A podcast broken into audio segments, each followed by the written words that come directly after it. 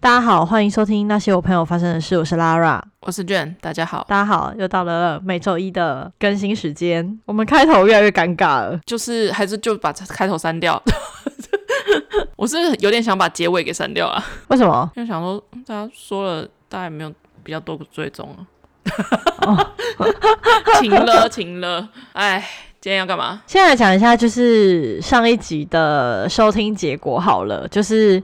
我个人非常喜欢上一集，非常喜欢，而且我觉得它有望成为二零二四收听率最高的一集吧。我觉得上一集是因为平常我剪辑的时候，可能都会能拖就拖，但是上一集我几乎是想要把它赶快剪完的状态。在上一集，整个逻辑跟思绪条理非常的清楚，不愧是有做过功课。出现的集数，对，有先理好那个顺序，碰触的议题比较危险的为一点，所以就是需要做这样的准备。但结果我觉得也是好的，就是其实有很多细节类的东西没有特别的讲出来，因为都是我们身边的人，所以也避免讲到一些关于他们本人的一些个人信息的东西。这样子收听的结果，我觉得要等再过个几天之后才会。得知可能大家我们录的当下是这一集上架的这一天，所以可能要再过这个几天，我才会知道，就是我身边的人或者是一些听众的反应。我个人是这一集确实是有望成为 精彩度太高了，至少我至少会前三吧，不错，绝对是我印象深刻的一集，就也绝对是我甚至觉得它是开播以来最动听的一集，完全没有就是不知道该怎么讲下去，是我们表现的最好的一次，给自己一个掌声。很不错，很不错，很不错。今天要干嘛？今天可能力道没办法那么重了。我先讲我最近的一个发现，我觉得跟上一集的内容有一点连贯，就是最近很难以避免的，就是我跟你的同温层应该都差不多，就是因为我们很很喜欢看剧嘛，或者很喜欢就是沉溺在就是 Netflix 的世界上面。那最近就是泛滥的一个话题，就是《单身即地狱》三还是二，我不确定，因为我没有看，因为我本身我不喜欢看很多素人的 实境秀。或者是影集之类的，就是大家吵得风风火火之类的。我觉得每一季都会有每一季的话题人物啦，我也不确定到底是公关公司的操作还是怎么样。这一季的最后话题的人物应该就是其中一个男生。我没有看里面的内容，但就是很多各种不同的什么迪卡文章啊，或者是你的 IG 啊，或者是你的 Facebook 都会有人在聊这件事情。蛮很多女生喜欢就挑选到他的，但是他其实有一点海王，嘿嘿，对对的那个概念。而且其实我真的不知道到底。人数到底有谁？成员什么之类的我都不清楚。我大概有看到一些他可能对一些女生的一些片段这样子，比方说他不会叫人家的名字，就直接讲讲说哦，我喜欢他他他，就直接用纸的这样子，这种没礼貌的行为，或者是就是选了他一个女生陪他一起搭直升机这样子，然后但是就不理他，然后就是视而不见，这种诸多在镜头前面感觉是很不绅士的行为。就是很乐色的一些事情，就呈现出来的画面是这样子，所以大家把他骂得很惨。这样，我就在 FB 上面看到了一篇文章，然后他就在讲说，这个行为就是 PUA。这个文章就是我顺手划过的，它来自一个粉丝专业，叫做“小资妈妈”，今天也很厌世的追剧。然后他就有讲说，就是其中一位来宾的惯用语，忍不住先来跳出来聊一下。节目中，关系最常对女孩们讲的一句话就是：“我需要别人主动，我才会主动。”他用这种概念不断的在排列组合，基本上就是告诉女孩，决定权在你。如果你不积极，那我可能也无法对你出击，因为你让我很没有安全感。潜台词就是：如果你觉得我对你不好，那是你的问题，因为你做得不够好，所以我只能这样做。亲爱的，这就是典型的 PUA，他在你心中种下一个思想的种子，暗示你，如果你不怎样，那也。我也没有办法，然后搭配一个无辜的表情。当晕船的时候，女孩会忍不住想着：对啊，如果我喜欢他，我需要更积极一点，让他喜欢我。于是他就可以站在一个制高点的角度上来挑选他自己喜欢的女孩。他不断的放饵，又不断的收网，再放生。当女孩问他：你到底喜欢谁的时候，他就将问题推回去。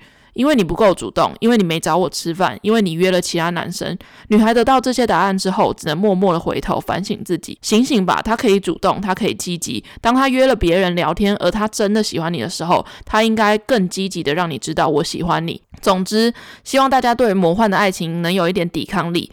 他说，如果对方的承诺总是有条件，那代表他其实真的没有这么在意你。如果对方总是说，其实我本来是谁的人，但因为你，所以我才比较怎么样。他说，如果对方知道自己的为人很伤人，却完全不担心你落泪，事后他的所有安慰都是没有意义的。能把喜欢打分数，甚至列出占比的人，代表他对你还不是真正的喜欢。我就是看到这一篇文章，我觉得不是只有感情上面吧，人生也很多。东西都是这样。他不喜欢我的话，确实是我不够努力。但不会想到的是，如果他喜欢我的话，那为什么是我？我该努力的朝他进一步，而不是他也喜欢我，他会跟我对我有同样的付出，这样子。我可我我都喜欢呐、这样子。然后你们谁越努力的让我喜欢，我就越喜欢他。对他来讲，他没有特别喜欢谁。我突然想到了一个我朋友的故事。哎呦，太棒了，太棒了，太棒了！就是你刚刚讲到那个男生的那种语气跟态度，我很直觉、很直觉的就联想到了一个我朋友求学时候，就学生时代的时候认识的一个男生，就是这种人哎、欸。我现在不敢放那么大的大话说，就是。那些女生眼睛瞎了还是怎样？但是除了喜欢这个男生以外的女生，就有直接直接指名的道姓的。就说他这个行为很不礼貌，或者是他怎样的行为很不尊重人之类的，就是有很明确的跟他讲，就跟我们现在观众的看法是一样的，就是还是有明眼人，嗯、就是有清醒人。对现在我们来说，我们都是清醒的人，就是觉得这个男的很垃圾什么之类的。但如果真的在感情当中，好像你真的如果喜欢的一个人，你很容易会陷入那一种情境啊。对，或许我努力一点，他会更往我这边靠近一点的这种心态。嗯所以我就觉得跟上一集的内容对，但我觉得就是石进秀就是蛮蛮吃剪辑或者是整个剧本的，就所以我不太看实境秀的原因，就是因为大部分应该都都是有剧本的啦，可能他们想要塑塑造这个人的人设就是就是这个样子。单身即地狱我有看第一季。就第一季那时候很红嘛，然后我就有努力的把它看完，二三季我就放弃，因为我觉得它的选角会让我觉得很单一，就是他们里面的人都是爱健身、爱运动，然后可能很漂亮，然后不然就是会有创业的，就是网红、有 YouTuber 的这种，就是本身就已经是网络声量不错的人，有什么好看？要找就真的给我找一个什么。卖卖辣炒年糕的来啊，就给我找那种卖西装的。我想说干嘛啊？干嘛啊？谁要看帅哥美女在那边就玩弄啊？不要啊！我想要看一些比较朴实无华的。我觉得比起来那个比较好看呐，《双层公寓》确实比较好看。但《双层公寓》我也没有看完，因为我觉得他们步调太慢了。视听者来说，观众来说，我觉得那个步调真的有点太慢。但是如果是彼此相处的模式是那个样子的话，那个那个才是最舒服的节奏，没错。但不管怎么样，嗯、我我我这两种实境秀都，反正实境秀我都都没有到特别喜欢。没有，因为你刚刚讲到 PVA 的时候，我就想到就是我，反正就是呃，我朋友他在学生时代的时候认识一个男生，然后这个男生他是转学生，有一天呢就转到了我这个朋友的补习班这样子，然后男生的。外表在当时候算是还不错，这样他们就是在同一个补习班，然后也是同一个学校。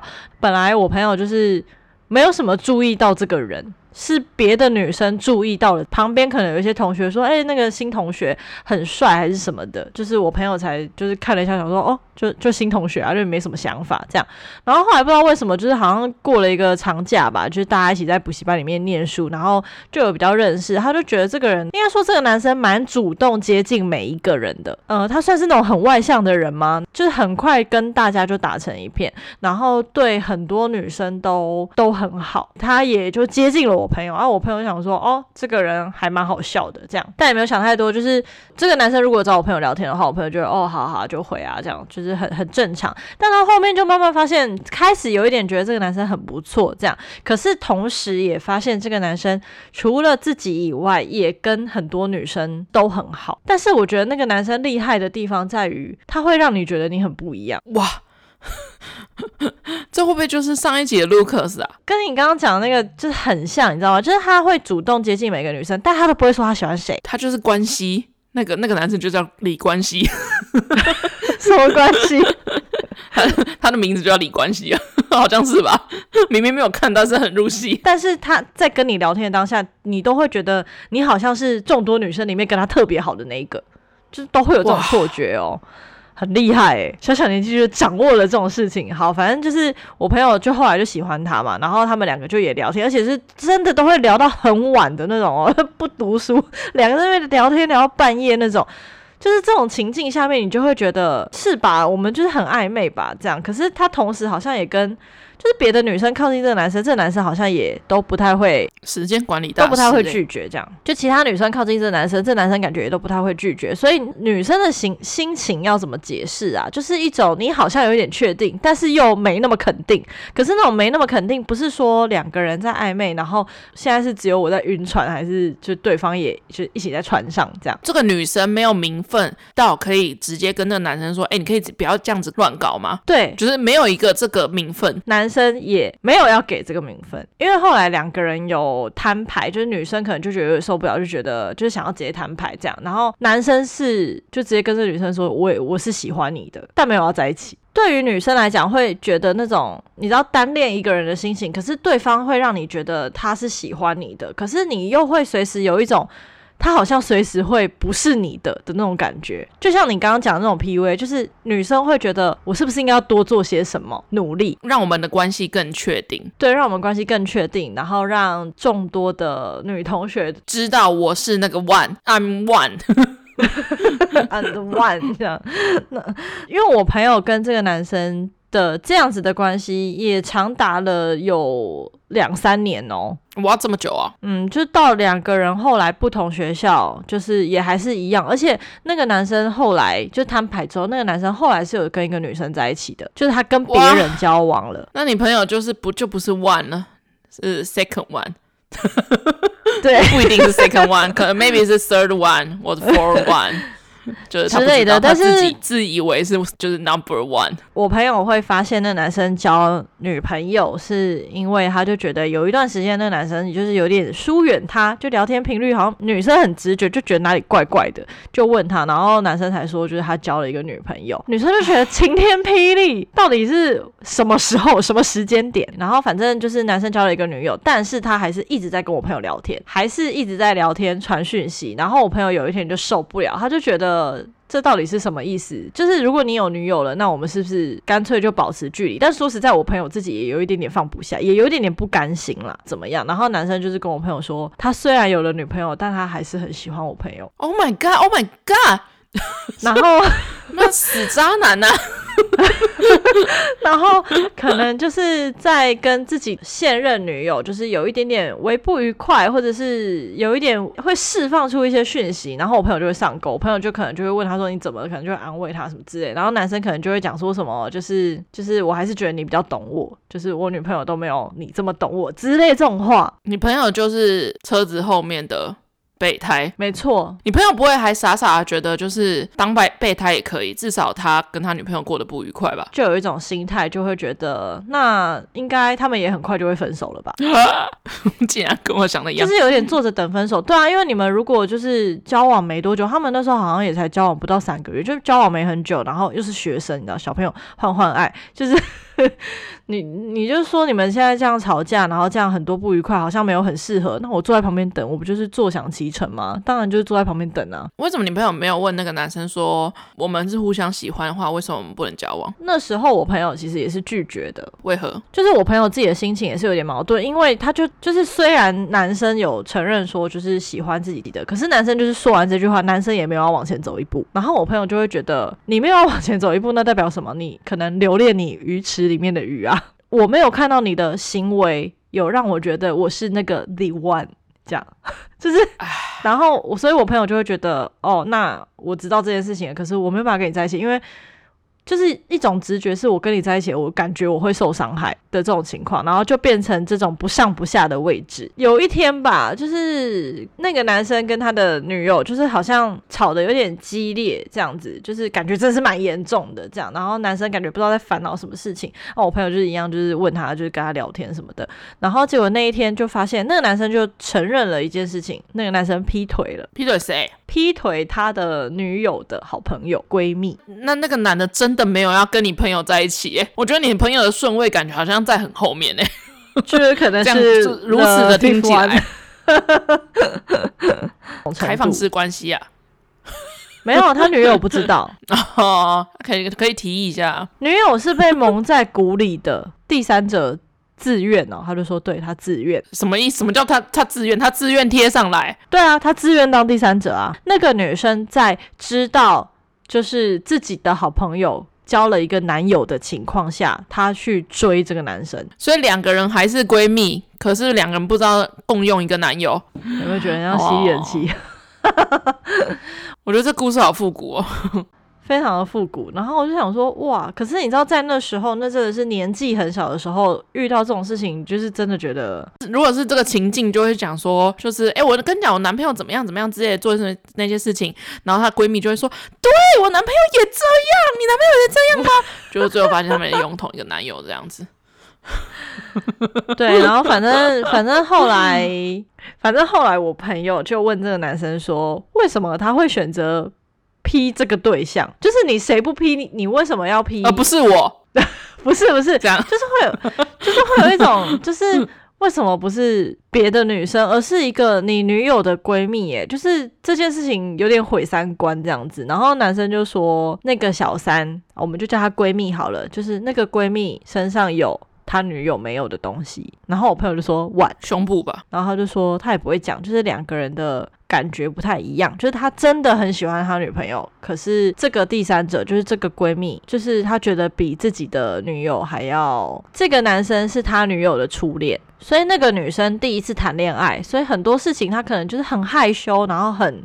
木讷，不太知道怎么表达自己的爱啊、情绪啊、开心不开心之类的。闺蜜就是都表现的很直接，她的爱跟喜欢，然后就是什么，就是都可以说的很直接。然后这些是她的女友没有的，所以他就是两个都喜欢这样子。然后我朋友那时候就是觉得世界有一点点崩塌，就是会觉得怎么会发生这种事情？那我算什么？就是那在这三个人里面，那我算什么？那个男生回他什么？你猜？我刚突然就是脑中闪过，就是犀利人气那个表妹的嘴脸。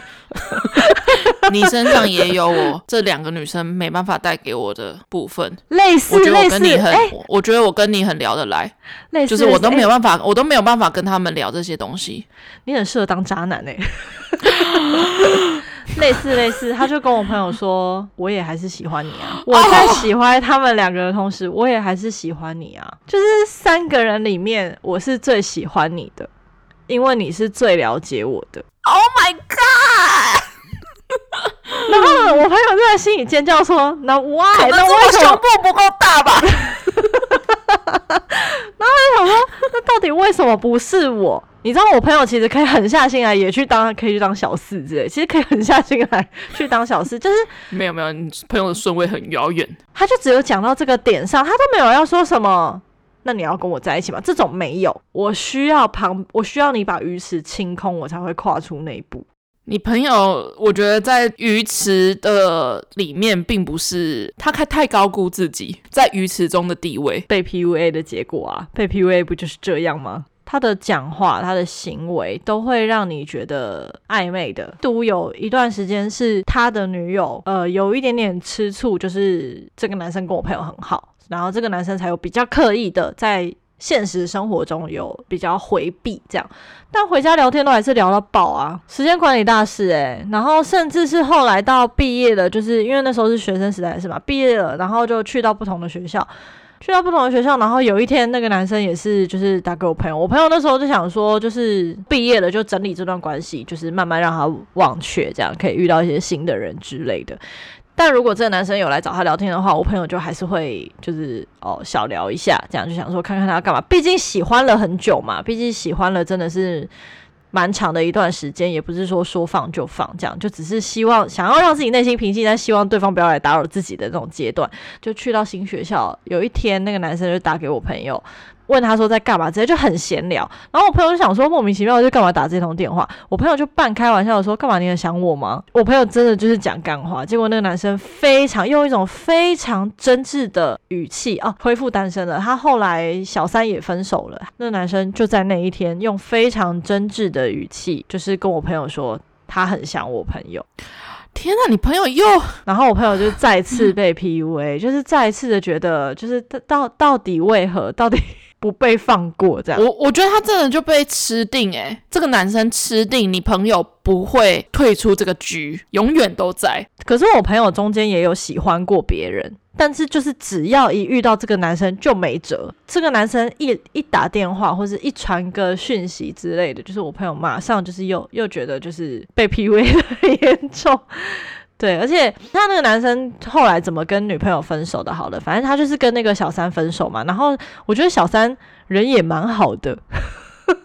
要解释为人很好吗？就是他并没有因为自己被分手，然后就想说把自己好朋友的感情也毁掉。就他没有去跟自己的好朋友说：“哦，其实我就是。”跟他在一起，这样也没有，他们两个之间的感情就就是一个秘密。可是后来这个男生受不了去跟他女朋友分手，是因为他受不了，他觉得这个女生很闷，他觉得正宫很闷。他理性上知道对方是第一次谈恋爱，然后可能很多事情就是很木讷这样，然后可是他就觉得这样子的恋爱太闷了。就是我们我们好像明明很喜欢对方，可是好像怎么谈的谈的不是很甜蜜这样子。结果他们分手那天大吵一架，就是女友才噼里啪啦讲一大堆自己的精神，说自己非常介意他跟很多女生很好，什么什么之类的，然后那男生才知道说，哦，就是原来他这个行为就是让女友很不高兴。然后他把这个故事跟我朋友讲的时候，我朋友还想说，你怎么会认为有女友会是开心的？我记得是到高三的时候吧，我朋友有一天就觉得受不了，他就觉得就是都已经。就是超过三年了，就是这样子的感情应该要整理一下了吧？是时候该整理了，因为我们以后可能都会各自去不同的县市这样子。然后他就想要整理这个关系，所以他就是也是直接找那个男生就摊牌。就是朋友的心情，我朋友的心情很矛盾，就是会觉得好像自己也没有想要跟他在一起，好像自己就是陷在这个情境里面，也不知道自己要干嘛，所以就想要跟那男生整理一下。男生就是把他当朋友。是一个红粉知己，所以我朋友就很果断的把这段关系整理掉。我讲是他单身时期还没交交往那女友的前面，他会到处跟别的女生乱告白，欸。别的女生可能没那么熟，可能就只是同学，然后就是可能只是他就觉得他是在闹一下，但他就真的有遇到很认真的女生，就是比如说班上那种平常乖乖的爱念书的那种女生，就是八竿子打不着，一学习不见得会讲到一句话的那种同学，他可能就会他可能就会走过去跟他说，其实我喜欢你很久了，这种就是屁孩屁孩，就是觉得就是乱就在那边乱讲话，油嘴滑舌，可是就有一个女生就曾经把他当真，哦，好烦哦，有一个女生就曾经当。当真，然后隔天，因为那个女生是我朋友的好朋友，她隔天还跟我朋友讲说：“哎、欸，昨天那个男生就是跟我告白，就是对方就是被骗得很深，他就一直深信，而且他一直在想说怎么办，我要怎么拒绝他？”我朋友就想说：“你不用拒绝，你只是被玩而已。”你朋友也没有资格说人家、啊。这个情境可以理解，就是蛮像《单身即地狱》的那个男生的吧？我跟你讲，周边的人，诶、欸，基本上我周边的人没什么在看这种东西啦。但是 这种东西，没有什么人在看这一部，我我也没有看。但我觉得我听到的，不管是或许是真的是会上网发声，或者是讨论这个剧的人，大部分我觉得都是女生偏多。我觉得这一篇文章是男生不是那么理解的内容。我我我觉得啦，我我自己这样觉得。嗯嗯，我也觉得，我不是说到底你是不是身为那种会 PUA 的人，但你不自知，或者是你有意成为这样的男生。我觉得男生没有在在乎这件事情，就是 就是他们他们喜欢就是喜欢，他们不喜欢就是不喜欢。他对他们来讲，我觉得他们没有那种可能会默默的放线，他不会觉得会让女生产生那么多心理上面的。一些想法，就像上一集的 Lucas 的那种感觉一样，嗯，maybe maybe，嗯，然后下面有一些留言，下面有人有人留言说，这句话不是女生每天都在说的吗？男生说就变 PUA 了。我觉得关于这一点，确实，我觉得这就是女生如果说因为你不够主动，所以我不够喜欢你，我觉得我们比较忽略女生说这件事情的，比男生说这件事情的力道。就是女生说这件事情，可能大家不会 judge 这件事比较少，比较力道比较轻微，但是男生说就会很明显的导向渣男的言论。嗯，确实啊，我觉得也我我觉得我们身边的女生也也是有人是这样子啊，就是在管理鱼池中的男性这样子。可是我好像就不会想要跟这样的女生做朋友诶、欸，是没错，但不不得不说，我们身边确实有这种人吧。即便不是你的朋友，就是就是价值观不同，然后你就会觉得不太想要理理会这个人这样。那你觉得你朋友就是现在真的有机会遇到这个男生，他还会被他 PUA 吗？我觉得完全不会诶，因为我朋友后来谈了一场蛮不错的恋爱。这跟那个有关系吗？有啊，就是谈过一场很不错的恋爱，然后。他就觉得原来正常被一个男生爱是应该要是这个样子的啊，就是一个男生很喜欢自己，很爱自己，应该要是这个画风，应该要是做这些事情，说这些话，然后有这些行为，原来这个才是正常的被爱，而不是我需要很苦苦追求对方回头看一眼还伸出手的那种。对，哇，这是一个什么小狗姿态？就是。我会乖乖在这里等你回来，可鲁是不是？啊，可鲁哇哇哇！我跟你讲，哇哇，两千年后都不知道可鲁了，好难过。可鲁一定要看啊！可鲁天呐，哎，只能说我觉得受过伤的人，你真的就是要希望可以够好运的遇到，就是。真的对你好的人，我觉得不一定需要。我站在新时代女性的立场，好的，或者或者是我觉得就是你要看到你本身的价值，要爱你自己啦。啊，会不会很鸡汤？天啊，这太鸡汤了吧！我要把这整段都剪掉。哎、欸，不行，给我留着。搞不好有观众，有观众搞不好爱听啊。就是鸡汤的话，就是你要先爱自己，别人才会爱你。哇！我跟你讲，我最近就是就是沉迷一些一些就是那种在玩大喜力的那种的节目，就是我最近很喜欢一个，也不是很喜欢，就是我最近不知道为什么就开始看，就演算法推给我的节目，我都不甚。喜欢，我不太看旅游的频道。我之前有讲过，我不看旅游的频道的原因，就是因为如果我没有要去旅游的节目这样子，因为我会觉得我自己很悲情，就是 走不出去。就我我如果没有要去，我就不会看。所以旅游的节目我基本上也不看。然后比如说像是什么菜啊嘎之类的这种，我通常也我也不太看。木曜我也不看。所以我就觉得，就是我近我就看 YouTube 推给我什么，然后我有兴趣我就看这样子。但我觉得近半年一年内。就是我就觉得都偏无聊，就是有时候打开 YouTube 是什么东西都不会看的，就是可能就会切到 Netflix 之类的。我不知道大家是不是都这样啦，可能吃饭配饭的时候会看 YouTube，然后可能晚上回家的时候就会看 Netflix 这种的。就是近期被推到一个节目。就是我知道我我有一个朋友很喜欢，然后他会去看他们做去现场表演，就是面白大丈夫啊，哎、欸、我啊我会去看现场啊，你会去看现场？哎、欸、你不知道吗？我看过至少两三场哎、欸，我跟阿星很爱哎、欸，然后但是我是在近期才被推到他们的频道的节目，也不是说没有意义，但就是真的很舒压，而且他的那个节目的内容都很长，最近很常看他们的。就是一部接着一部看，这样什么老笑话啊、猜歌啊，就是一直、嗯、就是什么什么改歌词啊、呃、面白方文山啊，就是诸如此类的这种，就是让我觉得过得很愉快。他们超好笑的啊！我觉得他们有时候讲一些黄腔啊，或者是一些沉迷在他们的 YouTube 节目当中。我觉得他们好笑的点就是，或者是开黄腔的点就在于他开，但你不会觉得恶心。我觉得刚刚好，对，对我觉得就觉得刚刚好。对，就是他开，你不会觉得恶心或是低级，就是就是刚刚好。对，他们算是喜剧节目，所以蛮蛮多表演的，可以看现场，而且票都不贵。我每次都会笑到肚子痛，就他不会表现出悲伤的一面。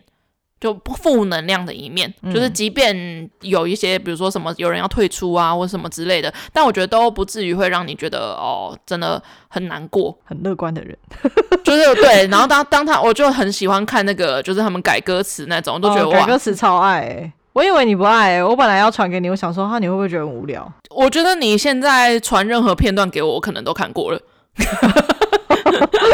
是这样吗？对，我看了蛮多东西的。不错啊，我们 我们可以之后一起一起去看现场。可以可以可以，我觉得很嗯很不错。我觉得就是他们大概都知道抓得到大家想要笑什么，然后不会太超过，不会低级这样子，就是不会是 pro 级的。对啊。很不错，因为买我个人我最近真的是蛮喜欢的。然后近期我看了蛮多剧的，就是诶有几部我没有在节目里面推过，但我个人很喜欢。我前几周吧，我有画，就是《美国女孩》，你没有推过吗？有吧？我没有在节目上推过，因为我们那阵子的节目最后都没有办法推剧，就是都太长。哦。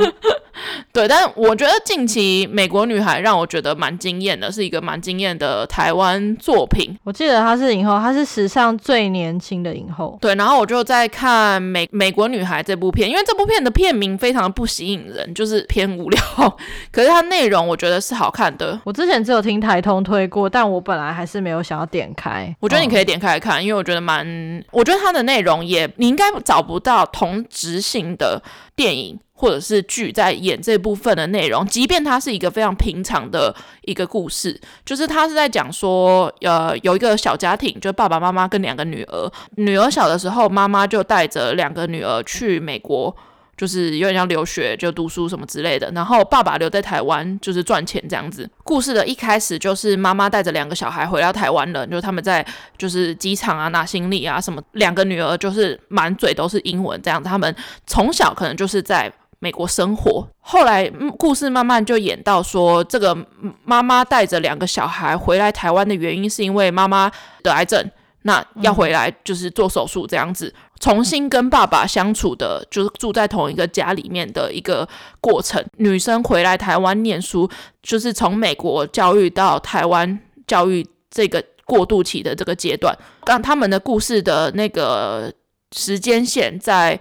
那个 SARS 的那个时候，所以妈妈回来台湾就是就医，小朋友就是觉得说美国比较自由，美国有我的朋友，然后他在美国可能功课都很好，然后他很喜欢骑马，在骑马方面有很大的长才。可是回来台湾之后，他功课除了英文以外，什么功课都学不好，唯一一个朋友，但是因为他成绩很差，呃，朋友的妈妈就觉得不要靠近他，这样子不想要自己的女儿跟他玩。他就是在台湾这个教育环境，他得不到认同这样子，然后他就一直跟妈妈说要回去，要回去。他还有个妹妹，这一段期间就是发生了很多事情，就是要生病，然后爸爸因为要出差，没办法陪家里什么之类的。每个人各有自己的难处，可是又必须得要生活在就是时不时也会讲出一些比较难听的话，或者是很伤人的话，就是我为了你回来台湾，或者是我为了你怎么样这种的，我是为你好这种的，就是一个蛮。朴实的剧本，可是我觉得他的故事整个整体的节奏流程很好。妈妈有时候会在觉得自己很因为自己的关系，所以要回到台湾来，或者是大家经济上面有点困难，所以要回到台湾来这种事情。但是小朋友他原本就是希望可以在美国发展，但就没办法这种的。然后他可能就会带小朋友去吃那种冰淇淋船那种，就是很美式、很加州的那种西餐厅去。嗯怀念在美国的那段时光，然后小朋友就很开心，这种的，就是很朴实、很真实，是吗？对，就是，嗯，他们里面那些话，就是你会在你的家庭里面遇到那些话，就比方说你跟妈妈顶嘴，爸爸就会冲进来打人，就会说怎么可以跟妈妈顶嘴这样子，然后冲进来把你鞭一顿。嗯，你生气跑出门，离家出走，然后最后又被找回来，我就觉得我看到小时候的既视感。然后妈妈就哭，就那妈妈可能没有，我妈没有啦。但但但是妈妈就是，可能爸爸又觉得自己打小孩，就是打完打个两下之后，又马上意识过来说自己不该做这种事情，但来不及了，泼出去的水了，来不及了，收手了，处在这个很复杂的情绪当中。但就是那就是一个家庭的感觉，就是那就是你小时候会遇到的事情，我就觉得哇。真的很很真实，故事的结局就像爆雷要讲，没有没有没有没有没有要爆雷，我没有爆雷，就是它的结局会让你觉得。没有什么结局，你人生就是就是继续在走这样子。嗯，有有结局啦，但是我觉得就我就不好。我个人觉得近期美国女孩是我觉得蛮好看，而且很唤起你心中一些小时候回忆的一个故事。因为我们 SARS SARS 的那个年纪，应该就是片中那个小孩从美国回来的那个年纪差不多，就是大概国中高国中左右。哪有那么大？我们哪有那么大？我们小学才三年级，好不好？哦，他大概国中啊。在片中，就大概就那个那个时期点啊，所以我就觉得哦，蛮蛮触动人心的这样子，我我蛮推荐的。然后另外一部是那个，我我我原本对他的期待值蛮高，但我觉得看完之后没有说降低，但我觉得就是保持他的水准，就是《纸房子》的柏林篇哦，就是《纸房子》，我觉得我内心中就《纸房子》大概排在。呃，大概前五就是心目中觉得最好看的影集。如果有新的一季出来，我几乎都是立刻看完的那种。我就觉得没有到很喜欢看非韩文跟中文以外的语言的影集，因为就是你必须得要很全神贯注的看。但是就是《纸房子》是我记得我之前也推过，《纸房子》应该是我一个礼拜之内把三季还哎四季的内容全部都追完，超级精彩。然后我又很喜欢看这种就是你知道这种的抢钱的这种片。然后他们里面有个角色，《纸房子》里面本来就有个角色叫做柏林，各个每个人都是用国家名去代表自己的代号这样子，因为他们互相不不知道自己的本名。那为什么会有个柏林篇？就是因为《纸房子》里面的呃原著影集里面的那个柏林，在后面几集就没有出现了，所以他们额外多出了一个前传故事的感觉。然后就在讲说，这个柏林这个人，他在参与纸房子的偷窃案之前呢，做了哪些事情？这样子也没有哪些事情，他就在讲说，主要他们故事的内容就是在讲说要偷窃一个。巴黎的一个拍卖行，把里面的珠宝像魔法一样，就是直接消失，这样子就在讲这整段的故事。然后也有一些应该是同一个团队做的啦，所以我觉得它整体的流程架构都很好，就是你会觉得都没有什么太不合理的情况在。然后，但是我觉得为什么我给它比较普通的评价，是因为我觉得纸房子很高潮迭起，就是当他们顺风顺水到一个程度之后，他们就会。因为一个很简单的事情，就直接跌到谷底，然后再从慢慢慢从谷底再慢慢起来，就会有一些需要运气的事情发生，但是也会有一些因为一些就是白痴或者是智障之类的，就把自己推到险境的这种。但我觉得《纸房子》柏林篇没有这么多紧张的片刻，就是我觉得他铺陈的没有到蛮顺顺的就带过，就他们也抢银行，然后有讲说怎么样抢银行，然后差点被发现什么之类的，然后怎么样带着这些就是偷窃的东西离开什么之类的，就是蛮顺顺的带过，但我觉得还是比一般的，就是。很多普通这种内容的影集还要精彩的很多，但以纸房子的标准上来说的话，我觉得略差一点点，但还是可以看，因为我觉得还是很好看。就是我的新年第一周非常生无可恋。好，那我再推一部，还推啊？我先把我的事情讲完嘛。前几天有就是连续连休两天这样子，然后因为本来要去露营，但是后来我早上起床发现下雨，我就不去了。然后我就那两天就是两天都没有出家门。然后就觉得哦，非常滋润啊！我那时候又点开了一部台湾的，就反正 Netflix 上面的一个电影，这样子，就是他的那个缩图是张钧甯。然后我想说，哇哦，就是好久没看到张钧甯演戏了，这样子，手滑过去看，然后滑过去我就看那个预告，然后预告是阮经天在很愤慨的讲，就是被人家抓到警察局，然后他要就是警察质问他说，他女朋友死掉了，他。的一些证词，这样子就非常愤慨的一段演出，然后就把我吸进去了。嗯、这部电影叫做《查无此心》，就是心脏的心这样子，也是一个类悬疑侦侦探电影这样子。就是他是在讲说，呃，张钧甯是一，他是一个警察，呃，阮经天是一个叫什么外劳中介，这两个人的背景分别是这样子。有一天呢。就是张钧甯因为一些事情在车在车上准备要结束自己的生命的时候，突然有人来通报他说，在附近的河流里面有水流失。身为警察的一个这个职责，他就报案啊，然后就走程序啊之类的，就发现这一个这具尸体是一个外籍逃逸的移工，他的。身体基本上都没有什么太大的状况，心脏被挖走了，无名指被切，人家切断。故事就从这个这个地方开始，他就慢慢的找到说，就是到底发生了什么状况，这样子，为什么就是这样子莫名的死在河流里面这样子。一方面，他也觉得说，本来他是想要结束自己的生命，但是这一个。过世的这一位就是帮助了他这样子，然后他就想要帮忙他，让他回到自己的家乡去的那种感觉。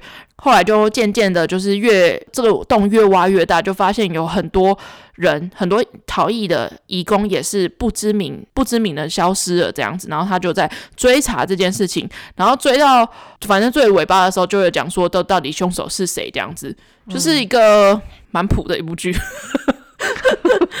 就是我觉得他演的不够长啦，虽然结局会让你蛮意外说，说哈，原来凶手是他哦。可是我觉得他那个动机不够强烈，会让我觉得他的故事你合理归合理，然后你也有那些就是打斗那些画面没错，可是。我觉得他这个故事感觉可以再用个两三集去包装一下，做成一个短片的一个可能微电影或一些内容，就是一在一个电影里面讲完，我觉得有点太仓促了。但我觉得每个演员都演得很好啦，不管是张钧甯或者是阮经天，然后还有四零啊，然后还有这样子，我觉得可以看，就是有一些。